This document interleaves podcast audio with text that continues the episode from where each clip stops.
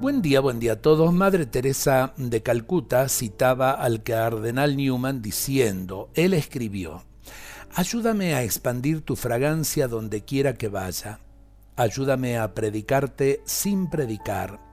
A predicarte no con palabras sino con el ejemplo, solo por la atrapante fuerza y la simpática influencia de lo que haga, por la evidente plenitud de amor que mi corazón siente por ti. Nuestros trabajos, si están hechos con amor, infunden paz a los demás. Por eso hagámoslos cada vez con más amor y eficiencia. Eh, que nuestro testimonio sea realmente la predicación de esa presencia de Jesús en nuestras vidas. Eh, vivimos en un mundo donde las palabras sobran. Cuánto se habla sin decir nada. Cuánto se habla hiriendo, lastimando.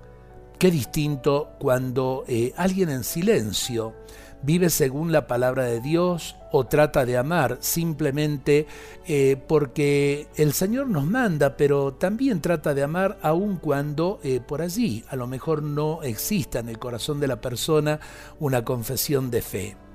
creo que debemos pensar en lo que realiza nuestras vidas no es la violencia, no es la agresión, lo que en definitiva eh, es el fundamento de alegría y de felicidad, sino el amor, el darse por los demás, la sonrisa como un regalo a aquel que está sufriendo.